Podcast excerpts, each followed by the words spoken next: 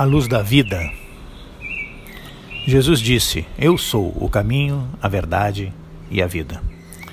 O que significa que Jesus é a vida.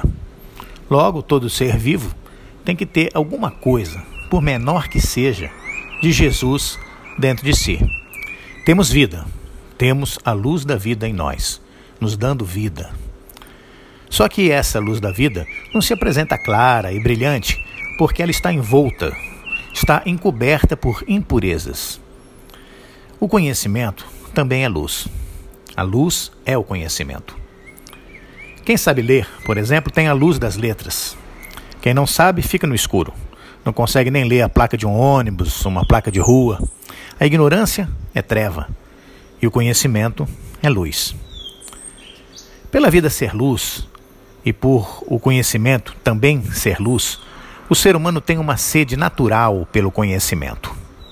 Porém, como o ser humano tem a sua luz interior encoberta por impurezas, ele não tem um discernimento claro sobre qual o conhecimento é verdadeiro e qual o conhecimento é falso. Assim, o homem, em sua sede natural pelo saber, está sujeito a ser enganado. Mas as pessoas querem saber. Pode prestar atenção. As pessoas querem saber. Quanto mais impuros, mais querem se alimentar de notícias impuras, de fatos inverídicos, mas elas querem saber da história. Isso explica essa avidez pelas fofocas e falar mal da vida dos outros. Quanto mais puros, menor é o interesse nas notícias falsas e nas palavras inúteis.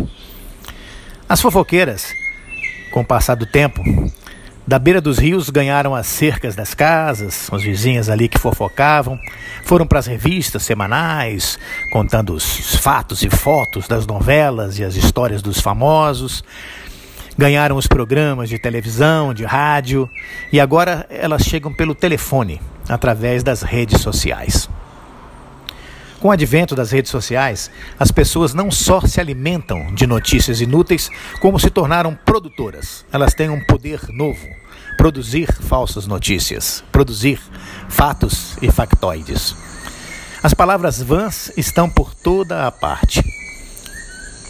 A vida se alimenta de vida, de luz, de conhecimento.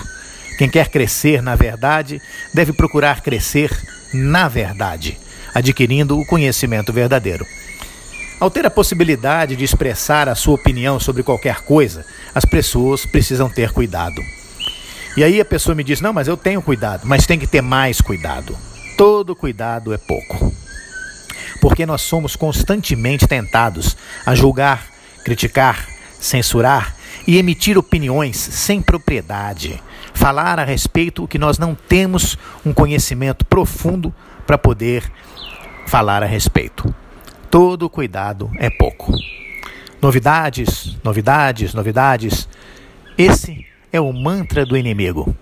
Sempre procurando iludir as pessoas para que elas se afastem da verdade e se envolvam, mesmo que inocente mesmo, mesmo que com boa intenção, mas que acabem falando palavras vãs ou perdendo seu tempo, na melhor das hipóteses a pessoa não acredita, a pessoa não passa para frente, mas ainda assim está perdendo o seu tempo precioso, porque a vida é luz, mas a vida também é feita de tempo.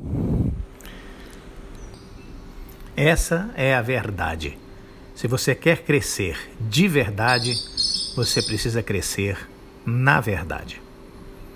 Eu sou José Lúcio, estudando a palavra do Mestre.